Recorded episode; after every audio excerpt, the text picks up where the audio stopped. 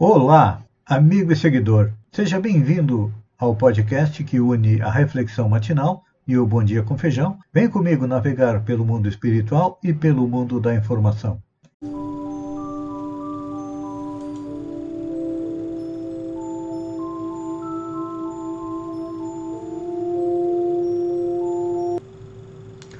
Olá, amigo e seguidor.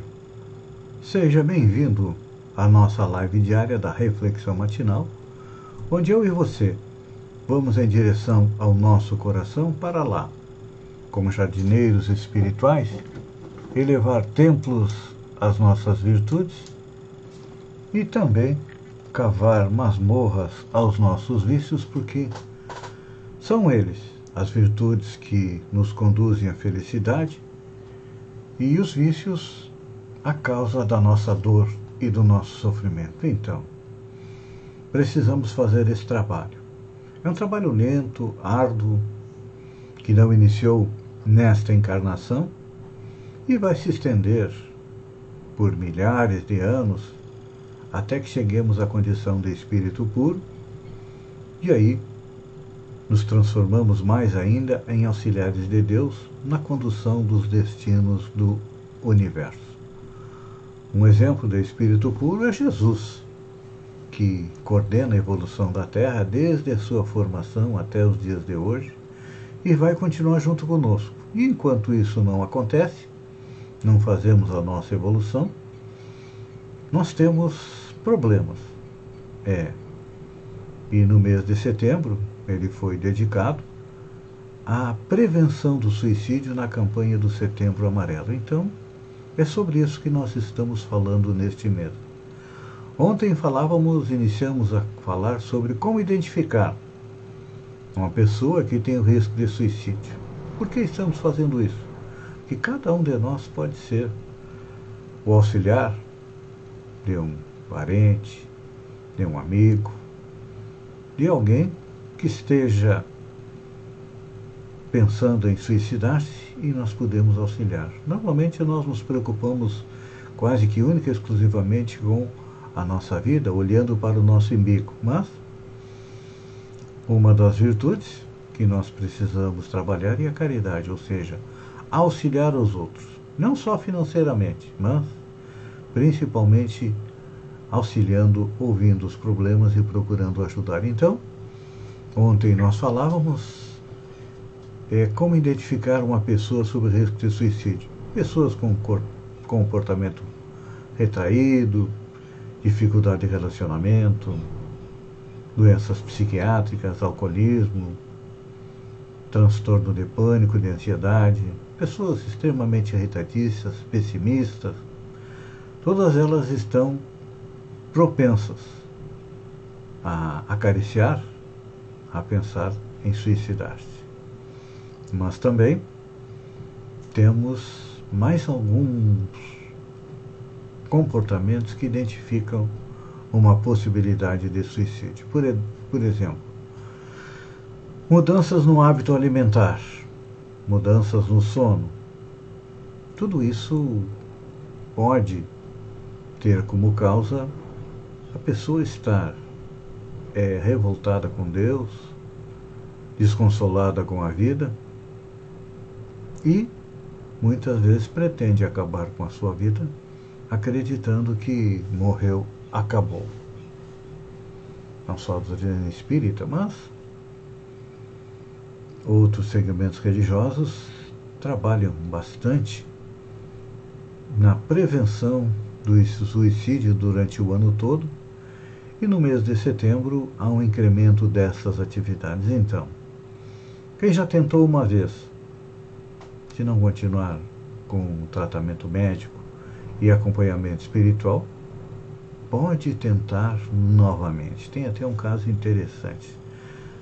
Conta a literatura espírita que um espírito vinha cometendo suicídios em várias encarnações, então, na sua programação espiritual, ele veio com deficiência. Sem os braços e sem as pernas. Não podia caminhar, não podia se mexer, é, vivia única e exclusivamente com o auxílio das outras pessoas. Mas a sua ideia de suicídio era tão grande, a inconformidade com a situa sua situação era tão grande, que ele foi se arrastando, se arrastando até um penhasco onde ele acaba se suicidando novamente. Então, quando alguém já tentou o suicídio, vamos ficar por perto, procurando encorajá-lo, incentivá-lo a não fazer novamente. Pessoas que também se odeiam, que têm sentimento de culpa, se sentem sem valor nenhum, ou pessoas que têm vergonha de si mesmo. Esse tipo de pessoa nós precisamos também auxiliar para que não venham não só a pensar, mas planejar, tentar e até cometer o suicídio. Porque é importante a gente lembrar. Pesquisa feita na cidade de Campinas mostrou que a cada 100 pessoas, 17 pensam em suicídio, 5 planejam, 3 tentam e um consegue. Então nós temos um universo muito grande para trabalharmos de pessoas que muitas vezes estão à nossa volta, são amigos, parentes, que têm alguns hábitos suicidas e nós não prestamos atenção. Então, nosso trabalho aqui na reflexão matinal é procurar ver os sinais, compreender as pessoas que passam por esse problema para poder ajudá-los. Outro risco de suicídio bastante grande é uma perda recente, morte, divórcio, separação. Ultimamente, a pandemia do coronavírus, que agora está nos dando uma trégua, estamos tendo em, por volta de 300, 400 mortes por dia aqui no Brasil, já tivemos mais de 2 mil diárias. Estamos com quase 600 mil pessoas que retornaram à pátria espiritual é, pelo coronavírus. Muitas vezes preocupados, com medo de sermos contaminados, nós cogitamos o suicídio. É. E, finalmente, nós vamos para pessoas que têm sentimento de solidão, impotência, desesperança. E pessoas que fazem também é, postagens nas redes sociais sobre repetidamente sobre morte e suicídio. São pessoas que estão com esse tipo de pensamento e qual é o nosso trabalho? Disse aqui no início que nós estamos é, tentando praticar a caridade de prestar um pouco mais atenção nas pessoas que estão à nossa volta para poder auxiliá-las. Nós, quando estamos em dificuldade, nós buscamos ajuda. Dificuldade financeira, recorremos a amigos, vamos ao banco pedir um empréstimo. Quando estamos em dificuldades espirituais, nós vamos ao templo religioso para nos comunicar com Deus e com os bons espíritos ou com os santos não importa qual seja a terminologia, para nos ajudarem a passar por essa dificuldade. Então, eu deixo uma dica aqui para você que está pensando em sair da vida através do suicídio, por favor, não faça isso, não. Vamos procurar ajuda. Um psiquiatra, um psicólogo, um pastor, um padre, um aconselhamento espiritual, procure ajuda. Porque Deus vela por todos nós e quando nós procuramos ajuda, ela sempre vem. Pense nisso, enquanto eu agradeço a você por ter estado comigo durante estes minutos, fique com Deus e até amanhã, no alvorecer, com mais uma reflexão matinal. Um beijo no coração e até lá, então.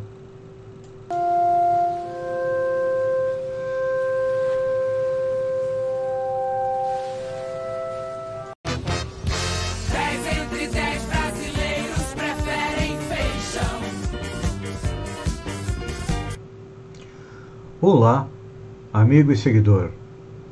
Seja bem-vindo à nossa live do Bom Dia com Feijão, onde eu e você navegamos em direção ao nosso mundo das notícias. E convido, vem comigo, vem navegar pelo mundo da informação com as notícias da região, Santa Catarina, do Brasil e também do mundo. Notícia da região, começamos a quarta-feira com uma boa notícia. A UFSC se mexe. A Universidade Federal de Santa Catarina está com edital aberto visando a contratação de docentes para atuarem no curso de medicina do campus de Araranguá, através do Departamento de Ciência da Saúde. O concurso público será regido pelo edital 069-2021 DDP, que visa o preenchimento de sete vagas para o cargo de professor de carreira de magistério superior as inscrições ocorrem entre 14 de setembro e 14 de outubro. Mais informações pelo site é, da UFSC. Tiago Zilli destaca a força do associativismo da AMESC. Em uma rede social na internet, o empresário e ex-prefeito de Turvo, Tiago Zilli, publicou um artigo destacando o importante papel desenvolvido pela entidade que celebrou no domingo, dia 5, 42 anos de fundação indo para Santa Catarina. Proteção aos animais. A repercussão negativa da rejeição ao projeto de lei 70-2021, que proibia a realização de corrida de cães no Estado, colocou o assunto em evidência novamente no plenário da Assembleia no dia 2. O projeto de autoria do deputado Márcio Machado foi rejeitado por 17 votos a 3 na semana passada, o que motivou críticas nas mídias sociais e na imprensa. Quem criticou também foi a deputada Paulinha. Bolsonarista que citou o valor pela cabeça de Moraes é preso. A Polícia Federal prendeu neste domingo, dia 5, em Santa Catarina, o bolsonarista Márcio Giovanni Mig, Nig, conhecido como Professor Marcinho. Em transmissão ao vivo pelas redes sociais, o bolsonarista diz que há um grande empresário que está oferecendo dinheiro pela cabeça do ministro Alexandre de Moraes, vivo ou morto. A ordem foi expedida no âmbito do inquérito sobre os atos antidemocráticos do dia 7 de setembro e pedida pela Procuradoria-Geral da República. Segundo as palavras dele na rede social, a partir de hoje temos um grupamento que nós vamos caçar ministro do Supremo em qualquer lugar em que eles estejam, Portugal, Espanha, China, onde eles estiverem.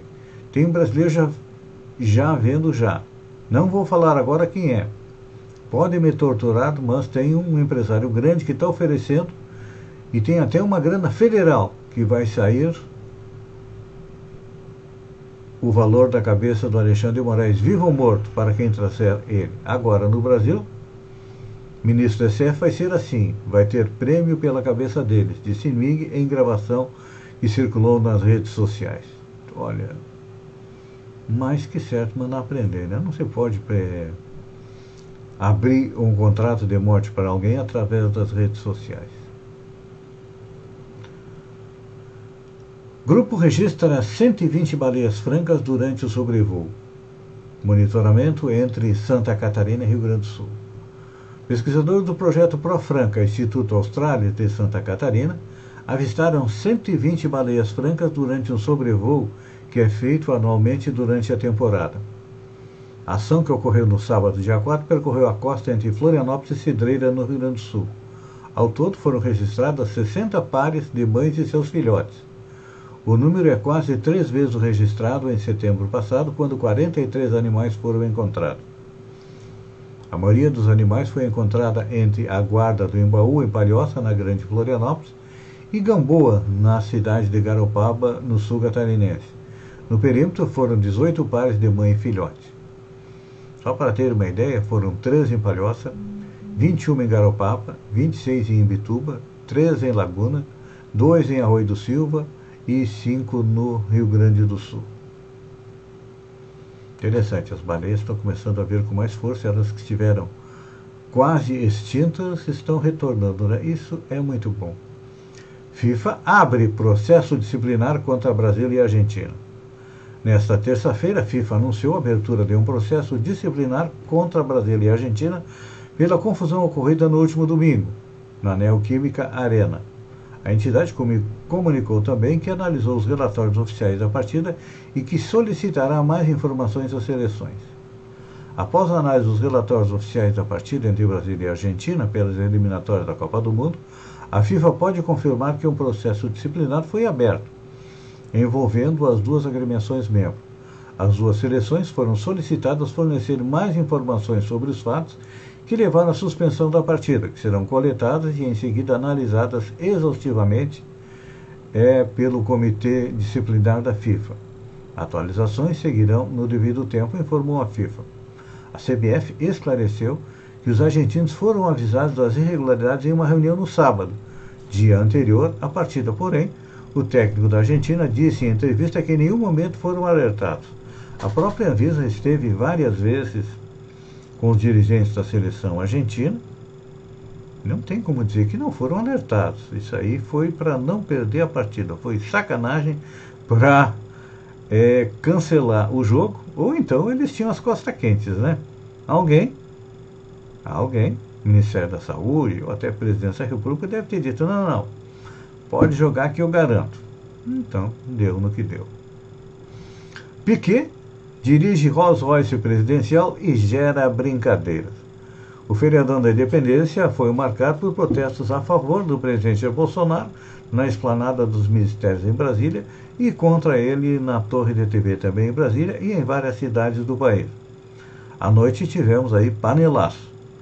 O chefe do executivo desfilou em carro aberto, com a primeira-dama Michelle, num Rolls-Royce presidencial tendo como piloto o tricampeão mundial da Fórmula 1, Nelson Pequeno Volante. Apoiador do presidente e crítico ferrenho da Globo, que já chamou de lixo em algumas ocasiões, Nelson Piquet dirigiu o carro que acompanha o presidente em cerimônias de posse e desfiles abertos desde era Vargas, na década de 1930. Segundo o site O Antagonista, Bolsonaro brincou com Piquet e chamou de piloto fake news. O campeão da Fórmula 1 teria respondido que estava com a carteira de habilitação vencida. Na internet, a presença do chofer Piquet gerou muitas brincadeiras. Então, você chama Uber e vem Nelson Piquet vestido de verde e amarelo? O que você fez? questionou o internauta. Outro perguntou assim. Quando eu acho que o Nelson Piquet já achou o fundo do poço, kkkk, tem um alçapão lá, cutucou um fã da Fórmula 1 de parte dos apoiadores é, bolsonaristas destacaram a participação do ex-piloto como um apoio de peso ao presidente. E olha só. Supermercado São Paulo usa suástica em promoção da Semana da Pátria. A rede de supermercados União, que atua no interior de São Paulo, resolveu comemorar, comemorar a Semana da Pátria criando um logotipo com a suástica estilizada. O logotipo aparece em descontos para lava-louça, cerveja, a, amaciante, achocolatados, açúcar, costela, entre outros produtos. A arte traz um casal fantasiado de super-heróis com as cores da bandeira brasileira e dentro aparece uma cruz suástica usada pelos nazistas de maneira estilizada com a bandeira do Brasil. A viralização do fato nas redes sociais motivou menções de denúncia à Polícia Federal e também foi alvo de repúdio pela página Judeus pela Democracia. É que, de acordo com a Lei 7.716 de 1989, fabricar, comercializar, distribuir ou veicular símbolos com a suástica para divulgar o nazismo é crime. A pena prevista são dois a cinco anos de prisão, além de multa. Fechando os acontecimentos é, de ontem, PSDB, PSD, SD e MDB já cogitam impeachment de Bolsonaro. Os ataques do presidente Jair Bolsonaro nas manifestações de 7 de setembro mobilizaram os partidos que discutem o apoio ao impeachment do chefe do executivo.